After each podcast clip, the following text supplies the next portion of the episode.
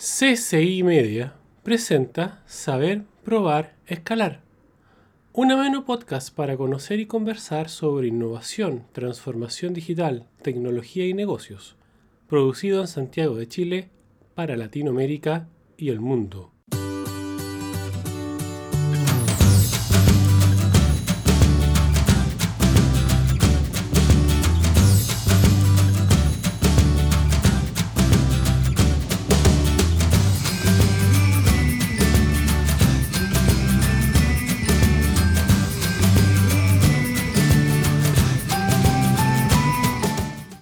Todas y todos muy bienvenidos a esto, lo que es SP. Como saben, mi nombre es Eduardo Sar, un espacio, como ya lo he dicho en otros capítulos, para builders de un builder, conversando con gente interesante en el mundo de la, del ecosistema de innovación, de, emprendimiento, gente especialista en áreas y eh, con el objeto de generar un espacio de conocimiento y actualidad del mundo de la innovación, tecnología y negocios.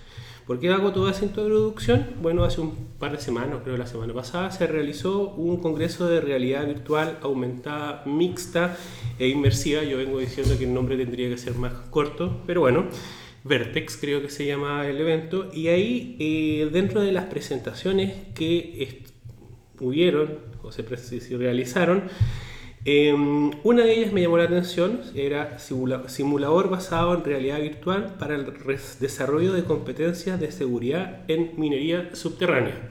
Yo habiendo tenido un pasado minero en algún minuto, eh, tecnológico y habiendo trabajado en área de seguridad y salud, mi gente cree que no, pero bueno, eso es otra historia, me llamó poderosamente la atención, entonces terminado esta conversación, eh, me puse a invité a conversar a Álvaro, Alan Alvarado, perdón, uno de los fundadores de la empresa, porque nace en el 2001 esta empresa, eh, para conocer temas relacionados de tecnología, conocimiento, realidad virtual y cómo ellos ven que aporta o está aportando en el mundo eh, de los negocios y eh, donde ellos ven que, que puede tener mayor capilaridad este tipo de tecnologías.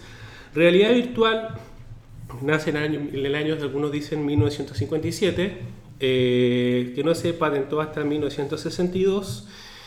Eh, se estima que en el año 2018 tuvo un, eh, un valor de mercado de cerca de 7, mil, casi 8 mil millones de dólares y en el 2024 45 mil millones de dólares. Uno se marea un poco con, lo, con los números quizás diciendo, bueno, para dónde va, cómo eh, estamos en Latinoamérica, que muchos dicen que estamos muy atrasados en propuestas, quizás en relación a lo que pasa en el primer mundo, Europa, Estados Unidos, pero también ahí se mezcla la realidad aumentada, que también está en la conversación, que tienen otras cifras inmersivas, que algunos llaman que es la mezcla o desarrollar productos y servicios relacionados a realidad virtual y eh, aumentada, y así sucesivamente.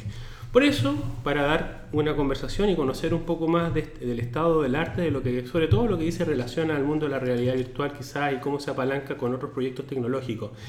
En el área de expertise de esta empresa, en el área del conocimiento, eh, estoy con Tecnología del Conocimiento, TDCLA, con los fundadores de este proyecto hoy en día, empresa presente en dos países, Perú y Chile, y adicionalmente tienen presencia de clientes, de acuerdo a lo que presenta en la página web, en, las, en México, algunos clientes.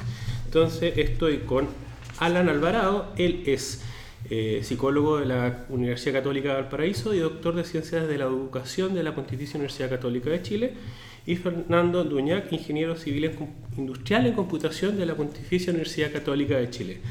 Alan, Fernando, muy amable, muy agradecido por el tiempo y amabilidad de tener la conversación el día de hoy. Gracias, gracias por la invitación. Es interesante poder conversar, como planteas tú, relajadamente del tema, no tan estructurado y, tirar ideas. Esa es la idea, una conversación amena con gente que está metida en el ecosistema, tener su visión para que otros también quizás puedan saber y ver si eh, entender más de este mundo que uno, a veces algunos lo ven más lejano, quizás no con tanto ruido con otras herramientas tecnológicas, inteligencia artificial, no sé, por lo menos que hace más ruido blockchain, que está mucho saturado con blockchain. Cierto, todo es blockchain. Pero bueno, para- oye, ahora es supremacía cuántica, se, se usa a la, a la conversación. Eh, computación Son cuántica. cuántica, sí, que me fascina también, pero todavía no llegamos. a eso. Pero, ah, Supremacía cuántica suena a White Power. yo no elijo los nombres, yo no elijo los nombres. Ah, los nombres son responsabilidades de las empresas y organizaciones que deciden colocar. Pero bueno, entremos a tierra derecha. Eh, ya los presenté. eh, tú, tú, Alan, estás encargado de Perú y la parte. Cuéntame un poco lo que a hace, ver, eh, mi hace nombre es Alan. Alvarado, yo soy uno de los socios junto con Fernando y nuestro tercer socio que es Mario Ríos, que no está en esta mesa en este momento. Ya. Y tenemos roles medianamente diferenciados. Con Fernando quizás somos los que estamos más vinculados al tema tecnológico de la empresa. Nuestra empresa tiene dos áreas bien definidas, una que es bien tecnológica, que es el mundo de formación virtual, etcétera, y desarrollo para el mundo de formación virtual en específico. Todo lo que hacemos tiene que ver con educación o capacitación en algún modo en el área e-learning y virtualización. Y el otro lado es un área presencial, que es una franquicia que manejamos, que es del Carnegie Training, que es una marca estadounidense. Y en el área virtual donde movemos con Fernando, en general respecto de las distribuciones, sí, yo manejo Perú en términos administrativos y de gestión, y Fernando maneja más elementos de Chile. Pero, en, pero ya a nivel, ya a nivel más, que, más que jerárquico funcional, mm, los dos nos involucramos em, bien pegados al tema de innovación. Perfecto. Habitualmente yo tengo los contactos en Perú para los fondos de innovación que postulamos allá, etcétera, pero las ideas las generamos juntos y estos son proyectos en que los dos trabajamos cada uno más o menos de su expertise, a veces nos metemos uno en el, en el terreno del otro. Se- desordenando el gallinero. Se meten más en mi terreno del que deberían, pero. Pero él, por ejemplo, un- es un psicólogo que se define gamers, entonces Sí, no, sí. él le alto la mano, me acuerdo que uno hacía un, un argumento, una reflexión en el simposio que no me acuerdo, pero me acuerdo la frase que decía yo como gamers o dentro de los que somos gamers en el mundo de la realidad virtual, entonces dije, sí, claramente tiene un, un corazón o manos de tecnológico deformado con el mundo de la, de la psicología y la educación. O sea, del juego en sí, o sea, Sí. parte de nuestro cuento en tema virtual, parte de la aproximación al juego, o sea, el, el juego como herramienta de aprendizaje. Mm. La, el- en nuestro espacio e-learning siempre hemos tratado de que sea lo más ameno posible, lo más dinámico, lo más entretenido, lo más cercano a un juego. Entonces, claro, el, el espacio gamer está muy marcado, porque es lo que te genera mayor capacidad de aprendizaje. O sea, antes era casi intuitivo, pero hoy día está claro que el aprendizaje y la memorización sobre todo se producen por efectos emocionales.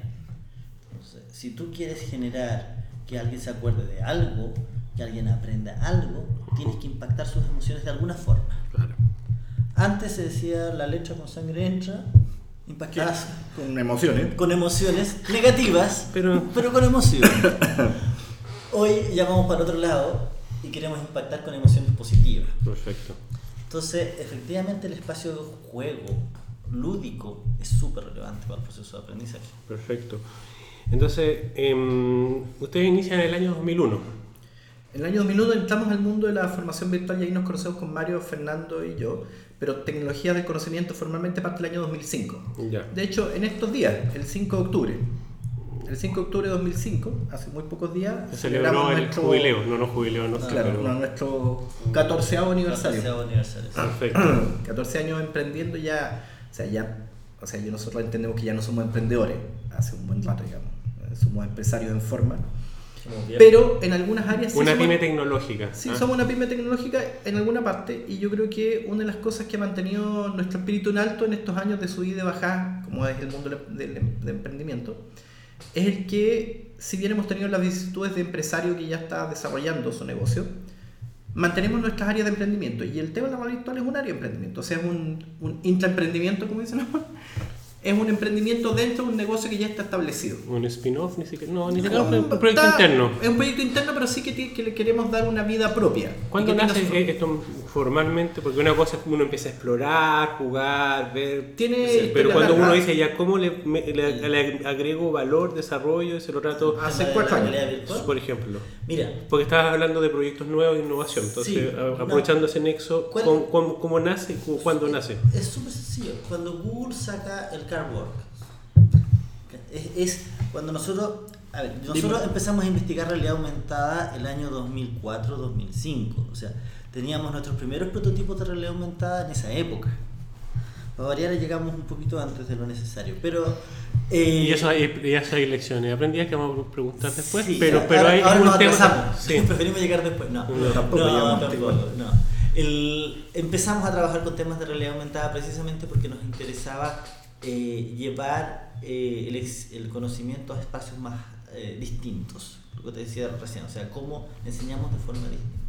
Pero Manteniendo metodología y, y el acompañamiento y muchas cosas. y Porque, porque aquí voy a adelantar quizá un poco la pregunta, pero llegar y meter la última tecnología en la sala de, de, de entrenamiento de- o de, de aprendizaje por meterlo no garantiza el éxito del producto. Claro. no, para nada. Pero, pero hay un tema que tiene que ver con nuestro espíritu particular, que tiene que ver con Fernando, particularmente en su forma de, de relacionarse con tecnología y conmigo, con mi, con mi, con mi deseo Bueno, de riesgo, digamos, habitualmente. Que tiene que ver con que nosotros vimos la valía aumentada y nos pareció interesante y empezamos a ver qué hacíamos con ello. Y empezamos a jugar con lo que teníamos y a pensar ideas de cómo incorporarlo. Pero no partió como, una, como un resultado de una investigación de metodológica de... No, Nació por el, el corazón de gamer. nació por el corazón de Game y de, y, de, y de que nuestro interés por la tecnología, porque además en ese momento estábamos en un espacio en que pensamos que podía ser fructífero y que nos podían financiar, pero los que están ahí fueron de vista corta y no lo vieron. Ya, ahí vamos a entrar a conversar después. Nosotros tiramos el tiro muy largo. Ahí vamos, vamos avanzando, pero... eh, Bueno, pero entonces. de- para cerrar. pa- Desde esa época, pa- para, Ya. que te hagas una idea de qué estábamos mirando. Cuando Google lanza, lanza ya oficialmente el Google Cardboard, que es este espacio, oye, ¿sabes qué? Vamos a convertir los teléfonos celulares en una plataforma de realidad virtual. Que eso fue el año 2010, 15, 15, 2000, fines, fines de 2015. Fines de 2015, mediados, fines de 2015. Que lanzan su primera versión del Lo, Cardboard. lo primero que hago yo es encargarme un cardboard por eh, a Estados Unidos, una empresa que te lo vendían a, a prehechito, porque además, eh, claro, hay que, empe- que empezar a buscar la lentilla, eh, ya, má- mándamelo que también era, era Mm. barato. El Vale costa 10 dólares, 15 dólares. Claro, cuesta acá, nos costó 30 ya, Pero igual así el tiempo que uno dedica a encontrar, si lo tuviera que hacer uno, claro, a lo mejor las piezas las podría eventualmente encontrar, Sí. pero todo el tiempo que implica, Y el mercado chileno... Pero Amazon Ya te está lo trae en una semana, ¿no? Ah, no, pues lo tiene resuelto. Sí, Claro, claro. pero el- el- la logística afuera, a Chile ya está resuelta. es otra cosa. Mm. Entonces, eh, lo primero que hicimos fue traerlo eh, y ponerlo en un teléfono y ver qué pasaba. Y lo primero que vimos fue un video en 360. ¿De YouTube? No, no, si no existía YouTube en esa época, no, ¿No? existía el YouTuber. No, YouTube que- 360. Ya, ya. o sea, 2015, lo- los 2015, primeros. o sea, baja- los bajando el video en torrent, una cosa así, casi. claro, o sea, los la videos- plataforma venía con un par de videos demo y después tú La montaña buscar- rusa, que era el clásico, Mm. no me acuerdo qué otra cosa. No, y el que me gustó. Submarino, Porque delfín. yo lo estaba mirando No, tu no, protector de pantalla. El primer video que yo dije, esto es, ¿Ah? es un video de 360 que se toma en una moto cruzando el puente de San Francisco. Ya, pero te voy a ordenar un poco que incluso tiene otra, otro detalle. Nosotros el año 2000, entre 2014 y 2015 empezamos a apostar por de nuevo buscar fondos para innovación. Durante nuestro dilata ya me imagino, llevamos nueve años ahí. Nosotros al inicio, cuando partimos, empezamos a buscar fondos de innovación y nos encontramos con Corfo pegándonos portazos en la cara porque Esto, esto, esto es antes, antes de Startup Chile, ¿o no? Sí, Mucho antes. mucho cuando eh, a, a los de Corfo se nos van a decir, no, si nosotros siempre ha sido muy recep- hemos sido muy receptivos para el No, emprendimiento. nosotros mandamos los perfiles, mandamos perfiles de proyecto a Corfo y nos mandaban portazos, no, esto ya está hecho, cosa que nosotros estábamos en el mercado, sabíamos que no estaba hecho. De hecho, sufrimos una decepción bien grande con un proyecto que mandamos de un simulador que no era un simulador virtual, era un simulador en, en 2D en el fondo, de, pero que tenía una heurística compleja, que no era un simulador de una heurística directa, sino con incorporación de tecnología, azar, etcétera Y nos dieron, y la evaluación fue que eso ya estaba hecho, cuando nosotros sabíamos que no estaba hecho, y no había nadie en el mercado que no lo... Entonces, de ahí quedamos con anticuerpos con Corfo.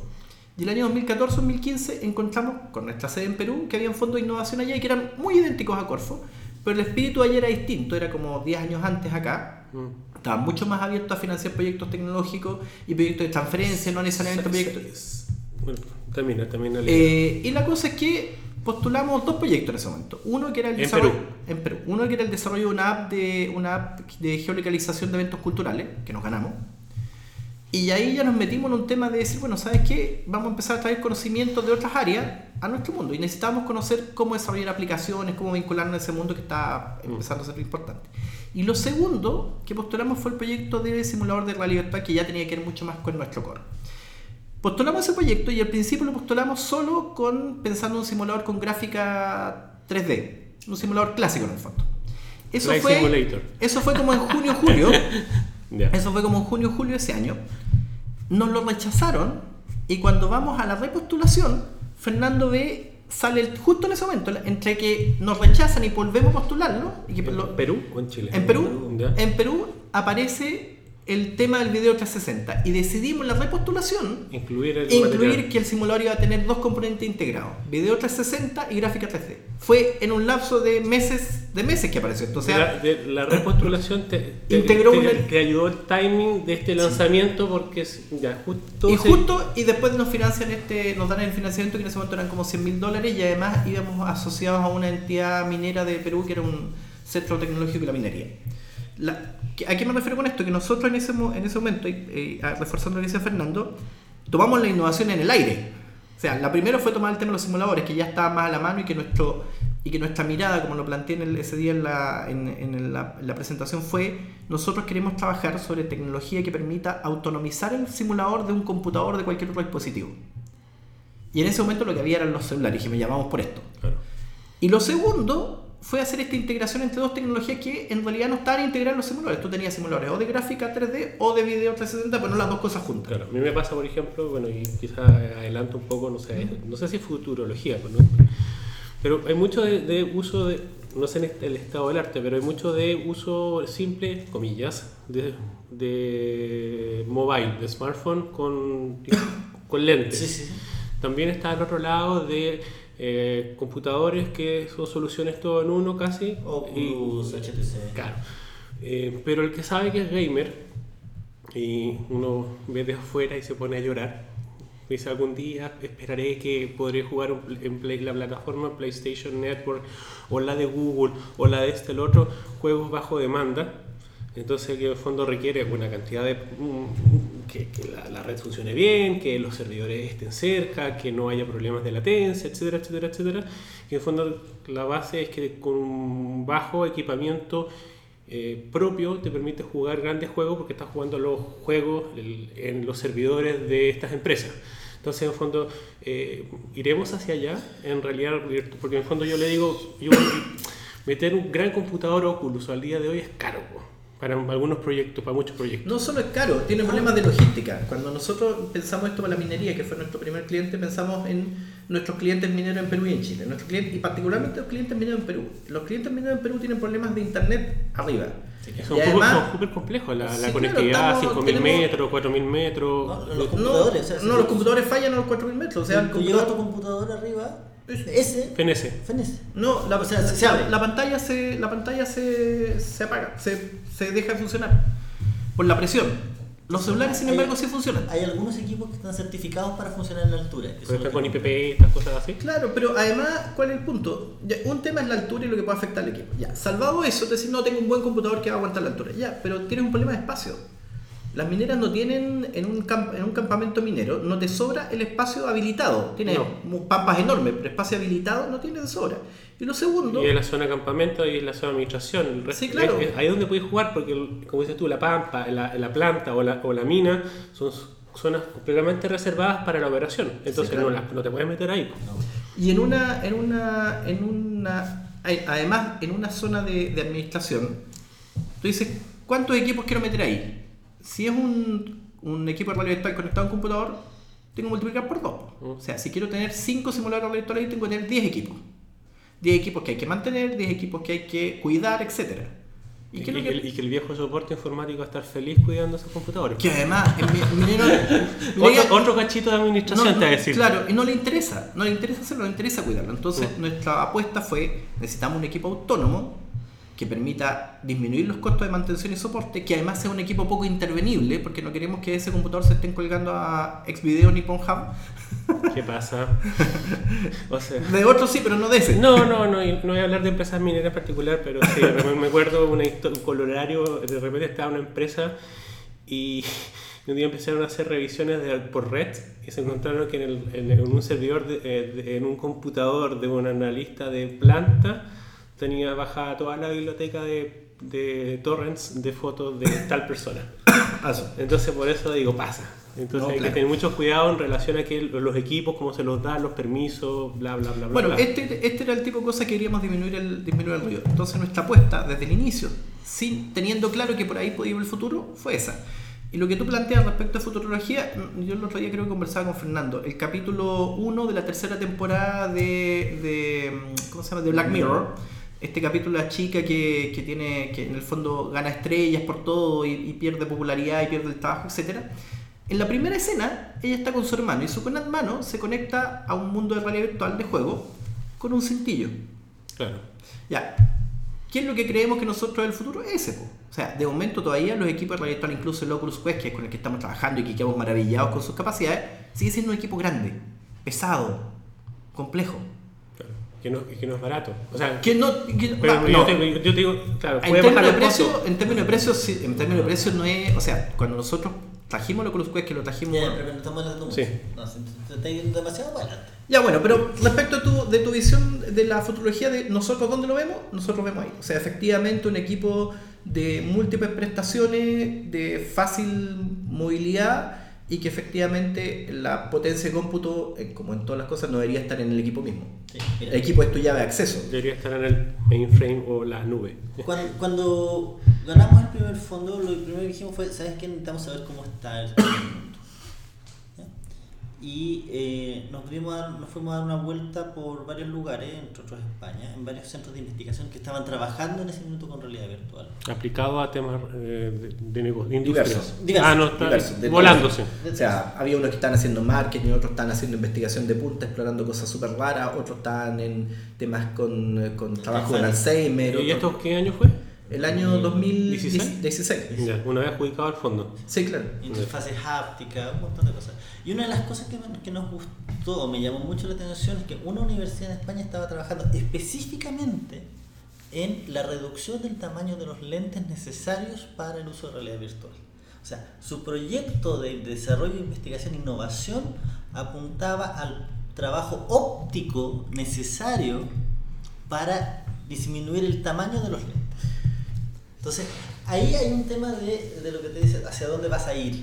O sea, claramente lo que ellos me decían, mira, yo aspiro a que tu lente de realidad virtual sea como tus lentes de sol. Que tú los sacas, los sacas de un bolsillo, te los pones y estás en otro mundo. Te sales del mundo, te los te pones y se guardan y estás ahí. Eso es un espacio así como duro de hardware, hacia Ujú. donde está apuntando. Entonces, nosotros empezamos a ver que el tema de autonomía, de movilidad, va a ser crítico o es crítico dentro por la necesidad del cliente y por la necesidad del mercado. ¿sí? Los lentes, estos, los Oculus eh, Rift, el HTC, aquello, el- la plataforma de realidad virtual de Sony, eh, que están conectados a la consola con un cable, funcionan súper bien en un entorno muy específico, de un público muy específico que está dispuesto a comprar, pero la mayoría de la gente, o sea, de la gente que se compra una PlayStation, ¿cuántas se compran el control específico o el super control? ¿O cuántos se compran el manubrio con el acelerador para jugar? Igual que si seguimos hablando de PlayStation, ¿quién se compra la PlayStation 4 Pro? Que es en fondo la que saca mejor rendimiento. Entonces, Entonces, eh, ahí empieza. empieza, empieza Entonces, Y, pero- y si usted como proyecto, como usted CLA le dicen a una empresa X, no, no, te vamos a hacer un proyecto con, pero te vamos a vender eh, 40 PlayStation 4 Pro. Así, no, porque me van a jugar, no sé, cualquier Sí, cosa así. no, Pero, pero además nosotros sabemos que el, el, el, el usuario quiere algo sencillo Mm. y lo más posible off the shelf. O sea, yo lo tomo, lo saco del bolsillo, lo saco del y lo uso. Perfecto. Porque además aquí el valor que nosotros tratamos de posicionar no es el de los dispositivos. No. No, es el de la instancia de formación. Entonces, mientras más simple le dé el acceso a esta sala fantástica de formación que es la realidad virtual, Mejor. mejor. Pero mientras más se lo complico, estoy Claro. poniendo la dificultad en la puerta, no en el, no en el espacio. Estoy, haciendo complejo que entre a la sala. Claro. Y ahí entramos a la otra pregunta y, y como empezando a, o sea, ir avanzando la conversación. Eh, dado este camino que han tenido y experiencias con clientes en Perú, Chile, eh, las diferencias que uno lógicas pueden haber en países donde ya está más avanzado quizás, no sé, este tipo de propuestas en relación a países latinoamericanos donde nos encontramos nosotros. No sé, ahí yo estoy, dejo la pregunta.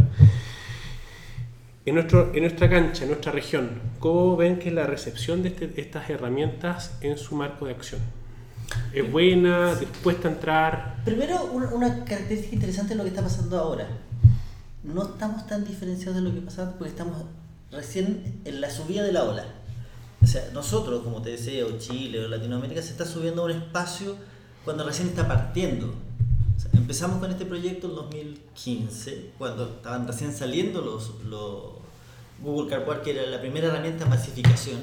Y de hecho, nosotros compramos el primer dispositivo en el estreno de Google VR, no, del Oculus VR de Samsung. Madrid. En, en- en Madrid lo compramos En en, Madrid, el estreno. después de la, de la CES, de, no sé si la CES o la Feria La, Tecnológica que la de se- Barcelona. La de Barcelona. No pero Sí, la, claro. la clásica de Barcelona. Coincidimos casi con los tiempos. coincidimos con el tiempo, o sea, salió el producto, nosotros ya estábamos probando. Entonces, en ese sentido vamos, Es GSMA creo, ¿no? No me acuerdo. No me acuerdo. vamos muy a la par con el resto del mundo en ese sentido. Ya. Y tenemos una ventaja. Es más fácil incorporar cosas nuevas cuando no vienes con una carga atrás. Y eh, en el mundo antiguo, Estados Unidos, Europa, ellos ya tenían sus empresas, las empresas tienen instalados plataformas o modelos de simulación antiguos. Ya. Entonces, eh, podemos sacarnos ese, ese lastre, entre comillas, y Pero no lo partir al tiro, porque no lo tenemos. Y O sea, partir al como- tiro en el mismo... ¿Es como Leaf Froggen, tú me dices? No, Fácil. mira, es como esto. En, la, en España, por ejemplo, yo, nosotros habíamos visto los primeros laboratorios de proyectores en España en 2004. Y eran laboratorios que están hechos en base a Cave u otros tipos de proyectores. Ya, todavía seguían funcionando, tenían laboratorios, parte de sus laboratorios todavía tenían eso. ¿Cuál es el punto? Ellos estaban migrando al tema de los lentes y todo esto, pero todavía no hacían el salto. ¿Por qué? Porque tienen una inversión en investigación y en equipos tremenda que no la van a llegar y despachar de un día para otro. Claro. Entonces, se estaban subiendo más lento que nosotros, porque tenían que decir, bueno, eh, un laboratorio que se implementó hace 3 o 4 años con una cave con uno de estos megaproyectores, no puedes llegar y botarla. No. No, no puedes porque no se puede justificar administrativamente hacerlo, digamos. Entonces, sí hay, una, sí hay una posibilidad. Y lo otro, que esto tiene que ver con una discusión de estos días, ¿te acuerdas la discusión esta por los autos eléctricos en Bolivia, en Argentina? Bueno, nosotros en el tema de desarrollo de hardware no tenemos piso. No, no hay, no, hay, no hay Chile, no hay ingeniería para plantearse una, un desarrollo de hardware de ese nivel. Pero en lo que tiene que ver con transferencia y software, sí podemos. Claro. Y, ten- y un ejemplo de esto bien sencillo. Mi hijo está estudiando ingeniería en desarrollo de videojuegos y realidad virtual en la Universidad de Talca. Carrera que lleva cuatro años. Esa misma carrera lleva cuatro años en, en Colombia, que es el otro lugar donde está como ingeniería, que le da un matiz totalmente distinto a la visión.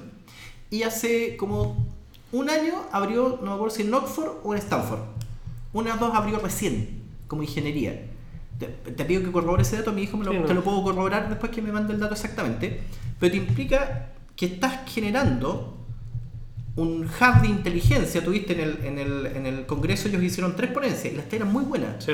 Con chicos que en tercer año están pudiendo desarrollar realidad virtual a un nivel importante. Ya, estás aquí generando inteligencia suficiente para poder armar algo interesante. Ya, ahí podemos situarnos en un, un espacio competitivo. Pero generar lo que se necesita para tener una industria donde de solo fabricar cajas de cambio para una para un auto eléctrico no tienes porque necesitas otras cosas. Si no le funcionó a la Chevrolet en, en Arica, ¿cómo le va a funcionar?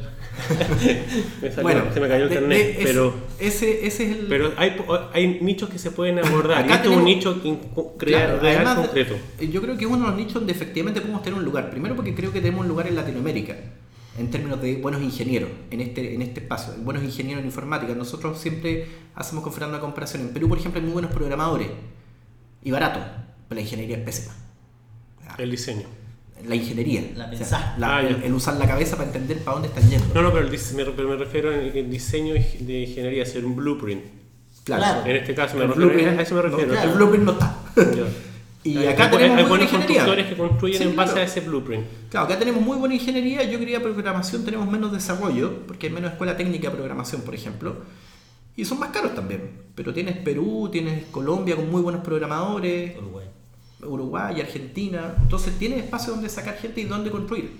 Y respecto de, la, respecto de lo que, una cosa que plantea súper interesante de lo que mencionó Fernando sobre este tema de la investigación en hardware que estaba haciendo esta universidad española, nos hicieron firmar en ese momento unos N- un montón de NDA en todas partes.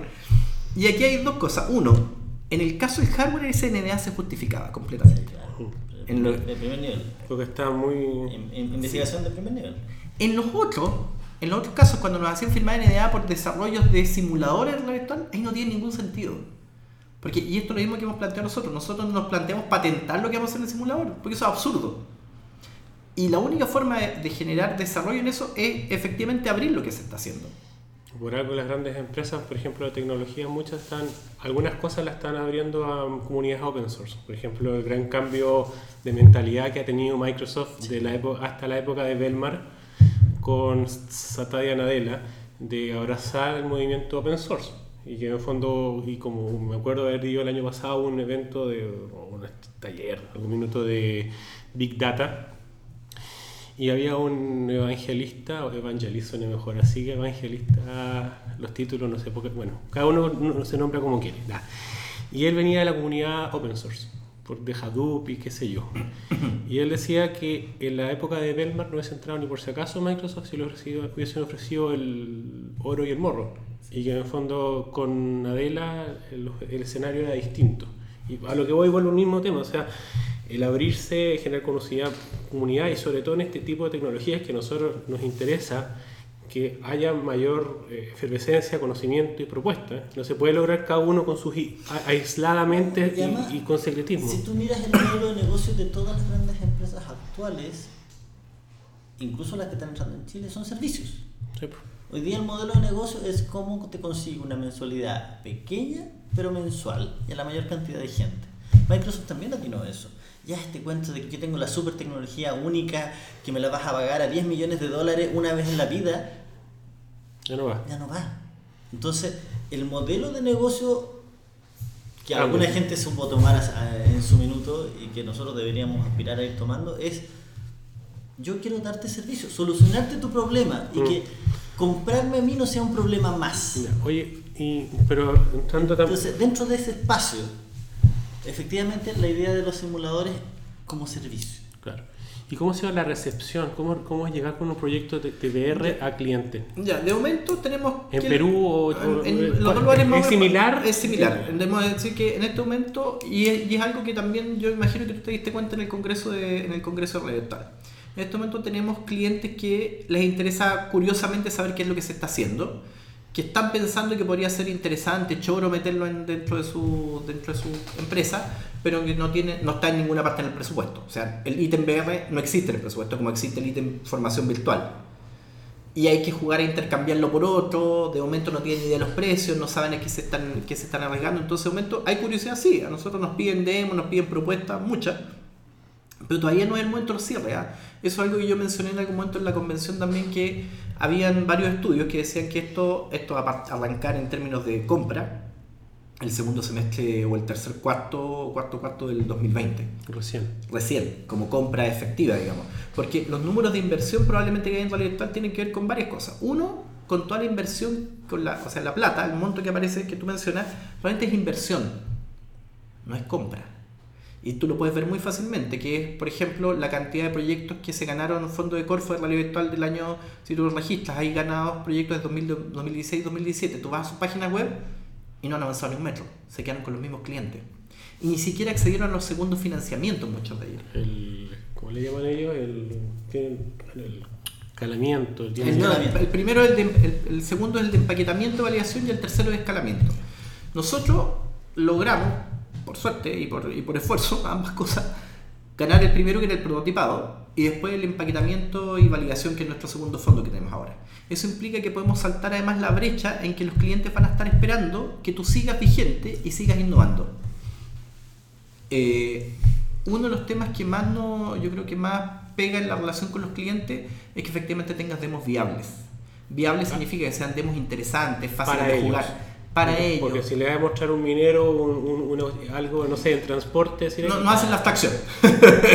no, tienes que tener demos adecuados, tienes que tener demos relacionados con su negocio y saber que también es lo que estamos haciendo. Es decir, sabes que en esta vuelta, y algo que también se mencionó en el Congreso Virtual, sabes que hay que arriesgar un poco y no podemos pensar que vamos a sacar la utilidad y vamos a- además en el fondo vamos a, a castigar al cliente con transferirle nuestro costo de innovación a, a él directamente. Ya. No se puede, en este momento no se puede. Una pregunta, por ejemplo, que pasa, por ejemplo, hablábamos, blockchain, inteligencia artificial, ahora eh, nos, van a salir los expertos de computación cuántica acá en Chile. Eh, ¿Hay algún grado de hype en el mundo de la realidad virtual acá? ¿O en general es un... ¿Cómo ves tú el escenario? Hubo. ¿Hubo? Hubo, Ya, se limpió. se limpió, harto. Y, y ahora estamos esperando la. Mira, lo que te decía, lamentablemente nosotros tenemos la mala costumbre de partir demasiado antes. Eh, hemos, ahora hemos podido ajustar los tiempos y aguantar un poquitito mientras se va limpiando el- la criba. Eh, ahora hay una, una oferta realidad virtual, pero mucho menor la que había el año 2017. Claro, porque para mí me pasó, por ejemplo, habría eventos que había muchas más empresas y, y un amigo que trató de hacer proyectos de realidad virtual y se asoció con una empresa española y trataron de me tocó un par- ayudarlo un par de veces con acercamiento con el, el- el comercial en Chile, eh, tiene otro nombre, pero en, en chileno. Y no pasó mucho más. Bueno, ellos después se fueron a un proyecto de boleta electrónica. Se ganaron proyectos Corfo y cosas yo, pero, pero mudaron porque también se dieron cuenta que estaban... Tienen que seguir viviendo. tienen que seguir viviendo. Entonces por eso te pregunto, ¿hay una, hay- ¿ha habido una... hubo un hype, Un hype. una efervescencia? Muy, muy- mira, lo mismo que pasó en su momento con el VR, o sea, la, no el VR, la realidad aumentada, la AR.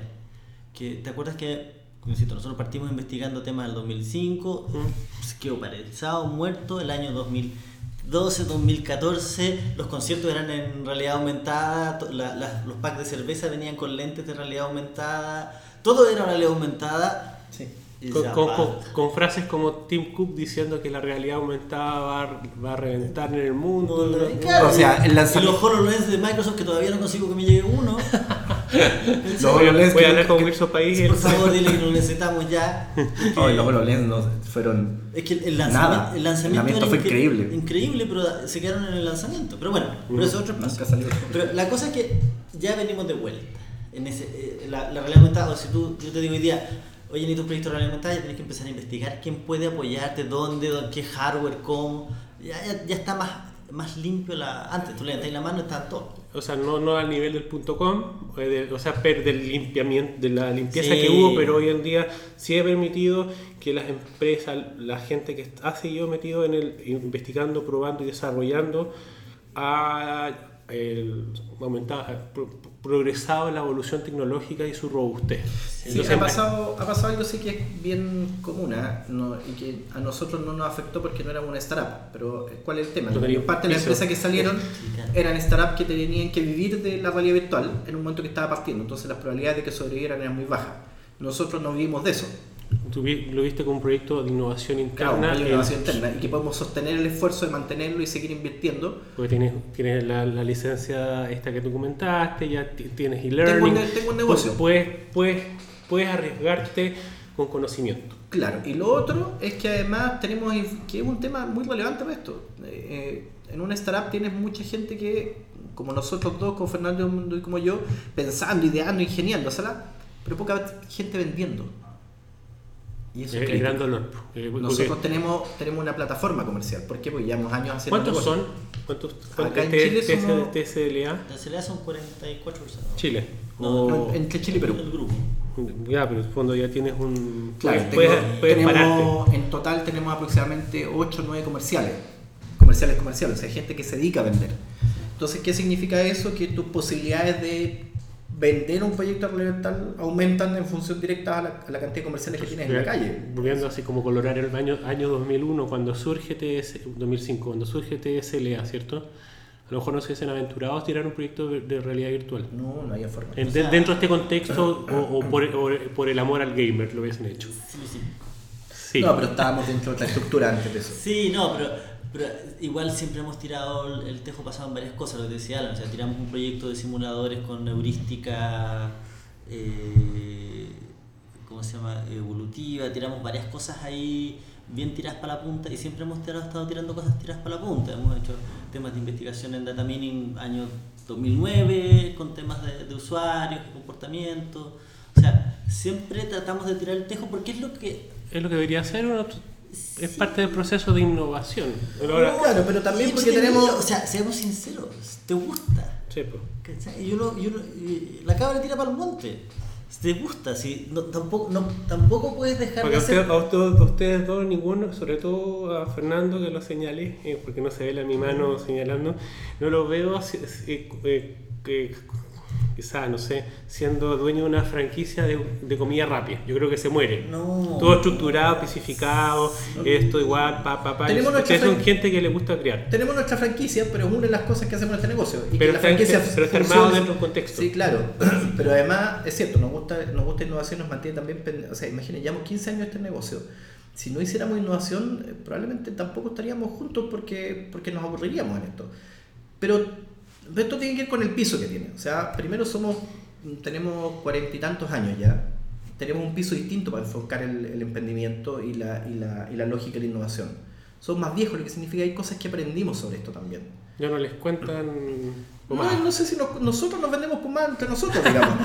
pero, pero tenemos, pero tenemos cierto, cierto piso de realidad para evaluar cuándo efectivamente vale la pena jugarse completo en algo o no. Claro. Con mayor certeza de lo que teníamos antes. Y lo otro es que aprendimos lo del timing. Por eso el tema de los, de los segundos y terceros fondos dentro de esta escalada de fondos desde prototipo, empaquetamiento y escalamiento son tan relevantes. Y, por- y- No que, es- Cor- y que Corfo le haya abierto por fin la puerta. No, porque finalmente lo, lo postulamos en Perú, no lo postulamos acá. O sea, Corfo, o sea, Chile lo deja. No, ahí vamos a ver si postulamos después en eso, pero. ¿cuál es la, cuál es la, de qué tiene esta, cuál es la virtud de esta secuencia?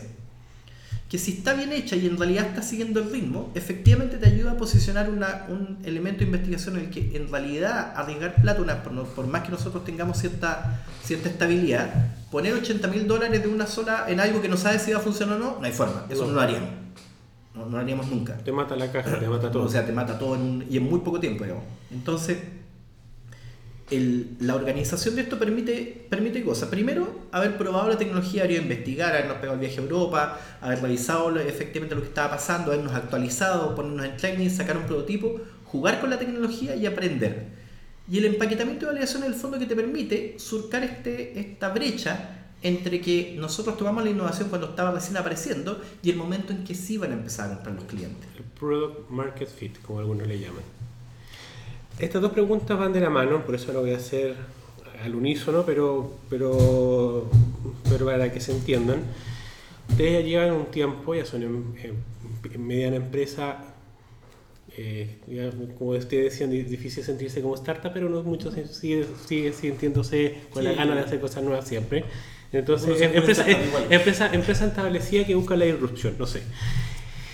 Eh, ustedes ya lo han comentado, pero, pero me gustaría entrar un poco de, sus refle- reflexiones. ¿Qué tipo de dificultades han tenido que abordar y, qué lecciones, lecciones aprendidas que puedan comentar a un público de, de emprendedores, gente que quiere hacer iniciativas en sus propias empresas, les pueden comentar? Una salió el tema del timing.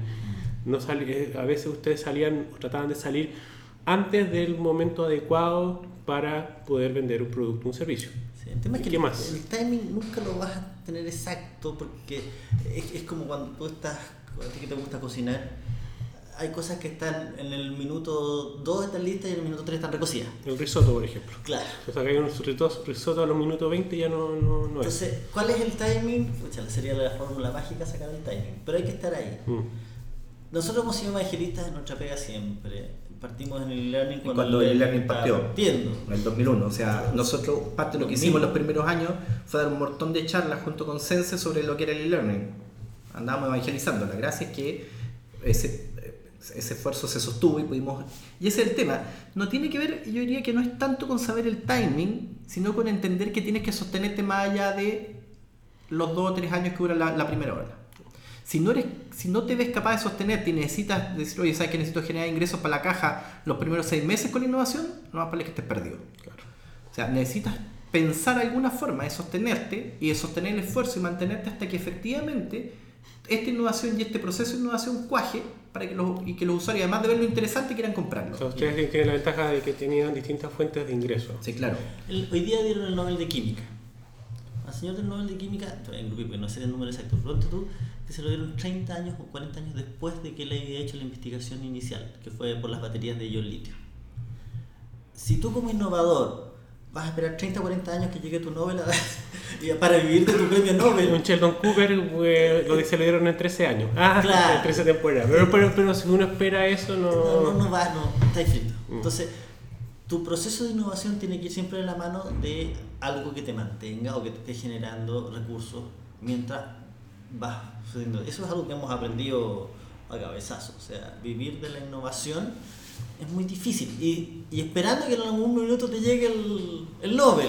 Claro, Y el otro- cliente millonario que te dice ya te pago este proyecto, Claro, todo, sí, y claro. todos son felices, otro- champaña, eso no existe.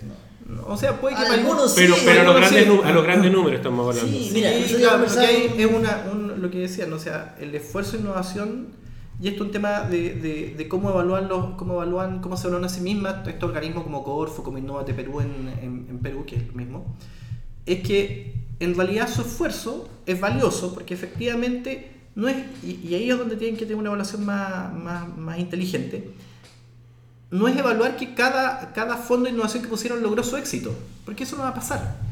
Pero un mismo innovador con dos o tres fondos que se ha ganado, en el segundo o tercero logra mucho más. Claro. ¿Por qué? Porque tiene que haber un proceso de aprendizaje de cómo llegar a la innovación, desde, desde cómo, de cómo distribuir los fondos de innovación, o dónde poner las lucas cuando te lo ganan.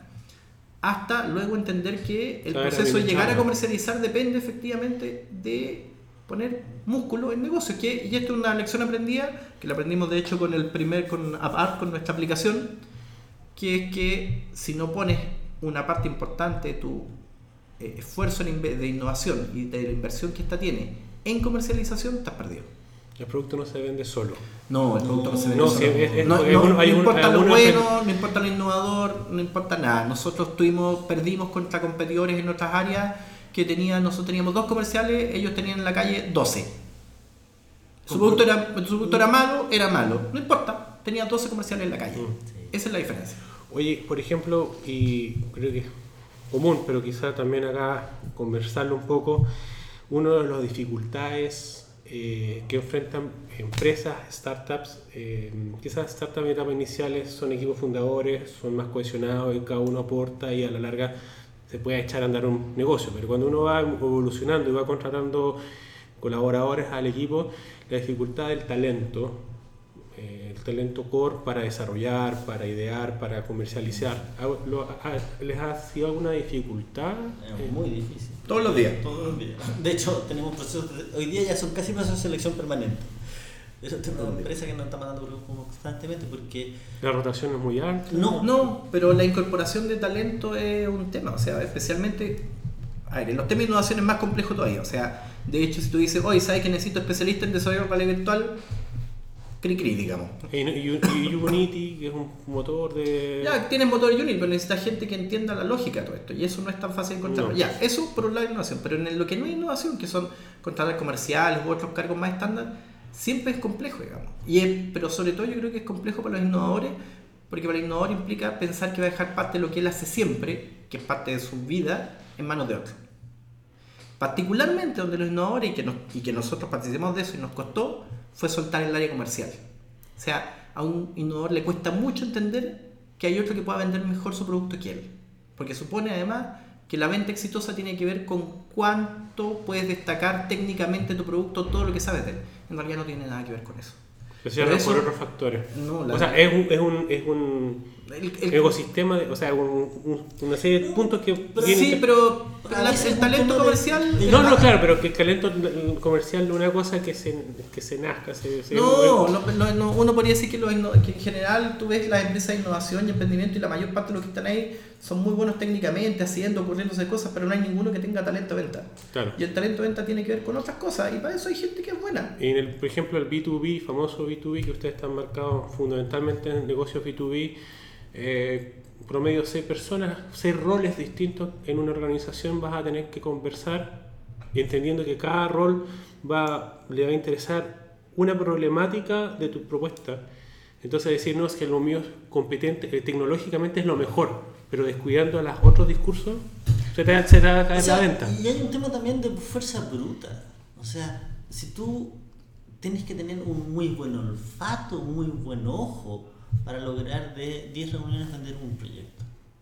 Entonces, si tú de verdad quieres vender 10 proyectos, tienes que tener 100 reuniones. Y no puedes tener 100 reuniones y estar innovando, y estar presentando el fondo, y estar cuidando la caja, y estar... haciendo trámites bancarios, y, trámites y el bancarios. contador y todo, que toda la gente se enamora de los proyectos eh, que mm, diciendo no, si todo se maneja solo, pero en realidad está, está la burocracia propia de un negocio de ir a pagar las patentes, de esto, de lo otro, de la cosas todos y- los días. Y todo por internet, pero siempre tienes a alguien que, que necesita algo. Entonces, eh, te diría que una de las cosas que uno tiene que aprender es a delegar aquellas cosas en las cuales uno no es crítico. Y posiblemente en el proceso de innovación si eres crítico. perfecto. Pero en el proceso comercial no eres irreemplazable. En No. realidad eres muy reemplazable habitualmente. Y, un- y- es, y es bueno que un fundador lo sepa. Sí, claro, el problema es que Y- eso, eso es una cosa que más cuesta. A nosotros nos costó, a nosotros nos costó por años. O sea, nosotros partimos teniendo un comercial durante 5 o 6 años, teníamos un solo comercial. Des- o, sea, no- o sea, sabiendo, teniendo la evidencia en el mercado de que nuestras competencias tenían un montón de comerciales, nosotros fuimos tosudos y duros. Esa fue una, otra lección aprendida que Sí, claro, fue- pero eso lo aprendimos un montón de años y a, y a decir, ¿sabes qué? Necesitamos encontrar más fuerza comercial. Y efectivamente los éxitos vinieron de tener más fuerza comercial. Perfecto. Oye, eh, hay unas tres preguntas eh, o contexto. Igual me, me gustó lo que tú respondiste en el Congreso cuando yo te lo pregunté, entonces voy- voy a volver a preguntarlo porque es interesante la visión. Eh, complementarla mejor también con Fernando en relación a los procesos de aprendizaje con, en los niños. Eh, yo te pregunté el otro día de eh, sin tecnología digital, con tecnología digital, o se analiza caso a caso, y hablamos del caso de Silicon Valley, donde los eh, colegios de excelencia de, los fundadores multimillonarios estaban eh, sin computadores. Y uno ve por el otro lado eventos como País Digital y otros que te enchufan la tablet hasta decir basta. ¿Cuál, cuál es el, el mix? Y ahí tú comentabas que se analizaba caso a caso, depende de Sí, que metodología. planteé que habían dos cosas bien distintas. Uno es el tema de la educación como tema y otro el tema de la didáctica para enseñar tal o cual cosa. Son dos problemas totalmente distintos. La, cuando la gente de Silicon Valley está mandando a sus hijos a, una, a un colegio que no, tiene, que no tiene tecnología, no tiene el mismo significado que mandar a un chico que vive en la granja a un colegio sin tecnología. Porque el- los de Silicon Valley tienen todo el acceso que quieren, no necesitan más acceso. Necesitan pensar distinto para construir cosas distintas en ese mundo virtual. Pero el niño en la granja sí necesita acceso porque no lo tiene. Te pongo un ejemplo súper concreto. Mis hijos. Eh, mis hijos el otro día una profesora innovadora le mandó a hacer una evaluación online y learning en la casa. Yo le dije que no. ¿Por qué? Porque en la casa, en horario de semana, no hay pantallas. ¿Por qué? Porque mis hijos tienen el Oculus Quest hoy día en la casa, tienen la Wii, consolas. la Wii Switch, un computador La cada tablet. uno, la tablet, teléfono. Y un padre están- que trabaja en tecnología. Están inmersos en el espacio tecnológico. Que habláis de tecnología probablemente. No, y nos encanta. No, pues digo, hablas aparte. Por eso digo, pero nos encanta como familia, si nos gusta. Mm. Pero mi misión como padre ahí es Apagar pantalla. restringir. Lo que dicen es muy cierto. O sea, en otro contexto, en el cual el pobre cabro, cuando este que le regalan un computador a través de enlace o de, o de- estos programas, es el computador de la familia.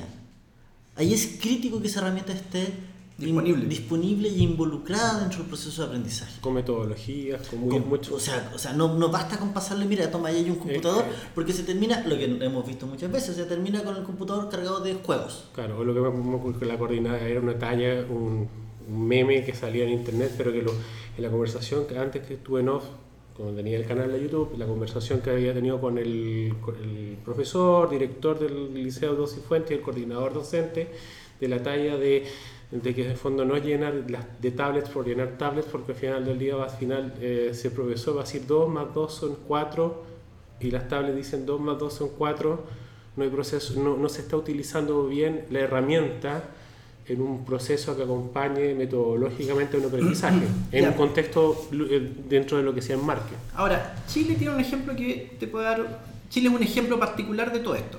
Y es el mejor ejemplo, uno de los mejores ejemplos del mundo. Nosotros tuvimos la suerte, y, y sería bueno que investigara el por qué y cómo ocurrió esto, el tema del proyecto Enlace. El proyecto Enlace nace en el año 1993, 94, 95 y nace en este vínculo con Telefónica que Telefónica le promete internet gratis a todos los colegios durante 10 años. Ese trato, si investigas la historia de ese trato, es bien interesante. Yo te puedo dar ahí los datos de dónde puedes investigar por cómo ocurrió eso. Y la gente que quiera después información, se la podemos Sí, entregar. porque en es muy, fondo- muy interesante. ¿Qué es lo que se hizo ahí? Eso fue, generó un cambio en Chile que es potentísimo y esto te habla de lo que, de lo que planteamos. Más allá de que los computadores se ocuparan bien o mal, de que una herramientas educativas no, que existiera. los niños de este país, de los estratos más bajos, tuvieron acceso a Internet antes que los de estratos más altos. Bueno, yo En los colegios públicos tenías acceso a Internet en el año 95, cuando en colegios privados no tenías ni computadores ni acceso. En mi caso puntual, Eduardo Sar, ingeniero civil industrial en la Pontificia Universidad Católica de Chile, metido en tecnología, yo tuve mi primer computador cuando entré a la universidad el primer año de la universidad, el año, mil, el año 2000. Ya. El resto era otro tipo de aprendizaje, entonces me hace mucho sentido lo que me está ¿Qué pasó con estos 10 años? No, mante 97, pero igual de lo mismo. Cuando, cuando, en los 10 cuando pasan estos 10 años, ya la brecha de precio no existía, lo que significó que los colegios pudieron mantener la internet en todos los colegios. Esos 10 años cubrieron la diferencia social y económica de acceso para no sé cuántos millones de niños en este país. Y eso significó que el año 2001-2002, cuando 2003, cuando está ahí el tema de los vlogs, en Chile habían tantos vlogs como los que había en Brasil o México, en número, no en proporción nuestra presencia en internet no dice, oye, es que somos, es lo que pasa, es que Chile El famoso tiene que caso- ver con la historia. Es como esos casos del Fotolog, que, que, Claro. que no se entendían cómo Chile, un país eh, tercermundista, ¿Se entiende? comillas, existía eh, tanta eh, cantidad de usuarios Fotolog. Esto es, para eso, siempre historia. La historia es que tuviste 10 años con acceso gratis para los que no, en otros países o en otra historia, esos niños no habían tenido acceso hasta el año 2000 y tanto cuando bajaran los precios y recién se empezaron a implementar. Ya. Esto tiene que ver con lo que te planteo. ¿Eso cambió la calidad de la educación en Chile? No, no cambió la calidad de la educación en Chile. Los computadores eran mal usados, no había buenas pedagogías, todo lo que quieras. Pero esos niños ingresaron al mundo virtual antes que lo que en otro y en un espacio de democratización del acceso que no se tuvo en otro momento y que no se ha tenido con ninguna otra política pública, diría yo. Perfecto. El 5G, no sé, porque daría más acceso, no sé. Más, el más 5G no conexión. va a dar más acceso a todo. Se supone. Yo estoy pensando en zonas rurales, de verdad, no con guillío, no. Ah, claro. Sí, sí, hay que ver. Pero es que tienes otra solución también. O sea, no puedes estar permanentemente esperando la tecnología que viene que va a cambiar tu. Claro. que te va a solucionar la vida ahora. Es. que con lo que tenemos hoy día, ¿Qué hacemos? cómo nos integramos. Y creo que ahí, como país, que llega a entrar al, al espacio político, tenemos una demanda, una, o sea. Es que sabe que viene siendo, por ejemplo, la pregunta, otra pregunta que cae de cajón. ¿Cómo hacemos? Porque ser nativo digital, un concepto que ha salido últimamente eh, con las nuevas generaciones, la Z, la Y, no, eh, no implica ser competente digital.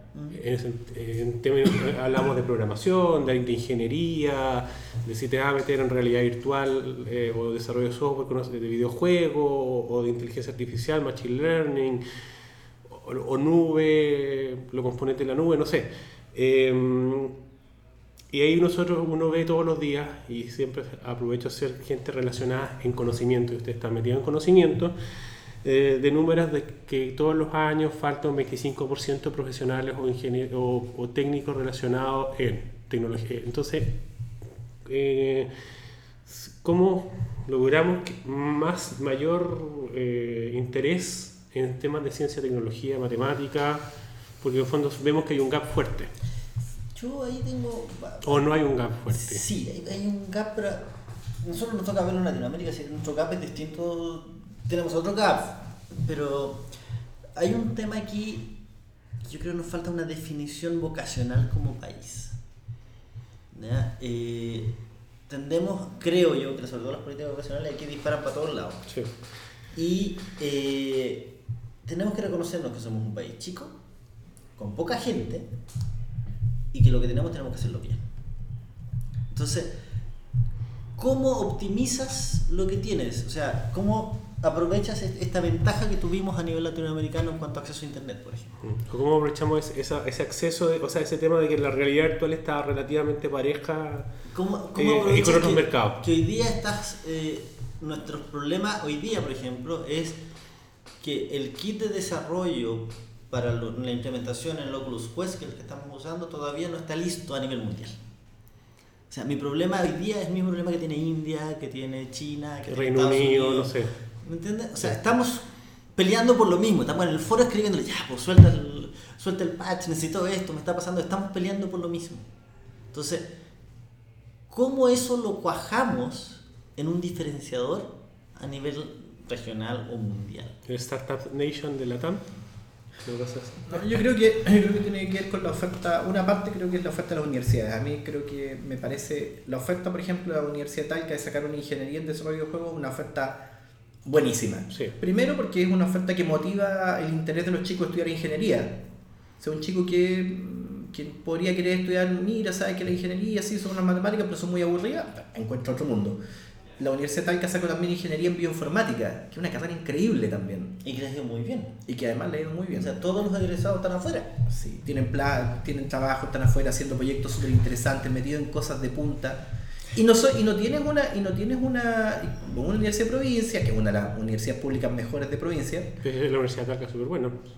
y de un campus maravilloso, pero igual los puntajes que tiene ingresos son mucho más bajos que los puntajes que tiene, por ejemplo, Ingeniería Industrial en la Católica. Obviamente, ahora si tuviera esas mismas cabezas puestas allá, ¿le podría sacar mucho más trote? Sí, efectivamente. Y necesitas una oferta, necesitas que universidades tradicionales saquen ofertas más interesantes también. O sea, no puede ser que la única, ca- la única universidad que tenga bioinformática sea la Universidad de Talca. La Universidad de Chile no ha sacado una carrera similar, la Católica no ha sacado una carrera similar. No Videojuegos se no lo es están tomando, se lo- no se lo toman en serio. Es un ramo, es un es un ramo ramo, de- electivo que se da. En mi caso era un ramo electivo que la gente lo podía tomar o no. Sí, sí, y, la, la y algunos profesores tradicionales de base de datos y otros decían, no, pues esto, esto Eh, esto Es un novelty. Sí, Sí, claro, y tienes una, o sea, tienes una de las tercera o cuarta industrias del mundo moviéndose y sin gente. Y no estás generando oferta, pero hay interior. O sea, tienes un montón de chicos estudiando, por ejemplo, el Andrés Bello, diseño de videojuegos. Y está bien, diseño de videojuegos es una parte. Pero, el, pero lo- el plus que te da la construcción de la ingeniería o sacar especialistas en programación, etcétera Y ahí hay un tema de oferta. O sea, la, la universidad le sigue ofreciendo lo mismo que ofrecía hace 40, 50 años a los estudiantes. Mm. Y, versión y- sí. y- y esos, y esas personas con un buen inglés, con un buen es- ese bagaje, se lo llevan. Están afuera Hace en nada. rato. Están afuera en nada. Mi hijo, por ejemplo, entró con un inglés altísimo, por un tema propio. Ni siquiera estuvo en un colegio que le él le gustaba el inglés. Pero efectivamente, apenas entró, eso le abrió puertas. Al tiro. Y efectivamente sabe que tiene la puerta abierta afuera o trabajar con gente afuera, que es una cosa que Sí. también nos Bueno. permitió este espacio. Si sabes que quiero innovar de Chile, sí. Y sabes que necesito desarrolladores, no necesito buscarlo acá, No, buscarlo en no, cualquier no, y parte. no tenés que llevarte, llevártelo, le hay ambientes por teletrabajo, remoto, trabajo ¿Qué es lo que remoto. necesita? Un buen blueprint. Ujú, Y una buena cabeza para pensar negocio. claro. Te voy a comentar algo, Fernando. No, el tema idioma es crítico. Yo, ya que lo mencionas, porque una, una de mis únicas críticas al proyecto Enlace siempre fue que tú le estabas dando la ventana, estoy dando la ventana para que mires para afuera, Pero te estoy dando las herramientas pero no para... estoy dando la comunicación hacia afuera. La ventana siempre va a permanecer cerrada, porque la gente no tiene idioma. No, pues. Y en ese minuto, hoy día ya se ha emparejado un poco, pero estamos hablando de hace 20 años, la internet era inglés. Sí, claro. Entonces, hoy día recién está, pero sigue siendo crítico. O sea, parte de nuestro problema cuando tú me decías el tema del talento. Bueno, parte de mi rollo, que no debiera ser, no, sé, no hay ninguna razón para que eso sea así, pero parte de mi rollo es que yo no puedo contratar a un ingeniero al que voy a tener que leerle yo el manual. ¿Me entiendes? Sí. Oye, mm, podríamos estar hablando horas Sí, y horas claro. y horas. Eh, para ir cerrando, eh, ¿qué- eh, algo de que puedan contar a corto plazo, ¿qué está TDCLA? Eh, ¿Siguen haciendo? ¿En, en qué, qué se encuentran? ¿Van a hacer- ¿Hacen encuentros? ¿O normalmente ustedes no participan en encuentros? ¿En qué se, ¿Cuáles son los próximos pasos interesantes? en que íbamos hartas cosas ya no. Ya. No, en realidad no hacemos mucha divulgación, lo que hacemos son cosas para nuestros clientes particularmente. Por ejemplo, hoy día Voy a repetir un poco la presentación de- del Congreso Virtual para un grupo de clientes que está en la otra sala, que son gente, gerentes de recursos humanos que están en un entrenamiento de Train Trainers.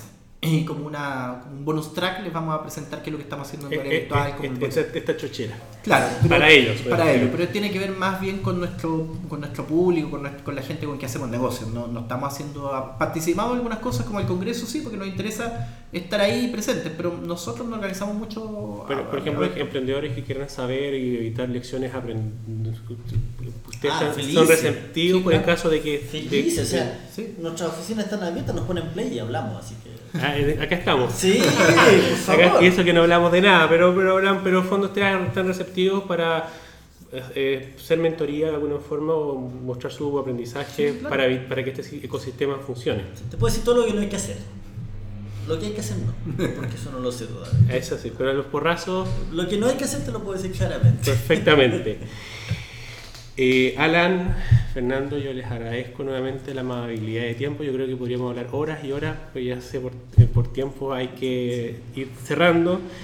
A ustedes también, a aquellos que escuchan SP, les doy la amabilidad de haber escuchado el capítulo de hoy, dando quizá un primer contexto de este mundo de la realidad virtual, eh, que ha aumentada, mixta, inmersiva, como hablan, pero eso yo creo que cada, que salga a la medida que vaya encontrando el camino correcto. A la gente de TSLA la pueden seguir en redes sociales, Sí, en la página web tsla.com. Eh, ustedes también conocen mis redes sociales. Les agradezco el tiempo dedicado a todos y nos leemos, escribimos y nos escuchamos. Hasta la próxima y les deseo a todas y a todos el mejor de los éxitos.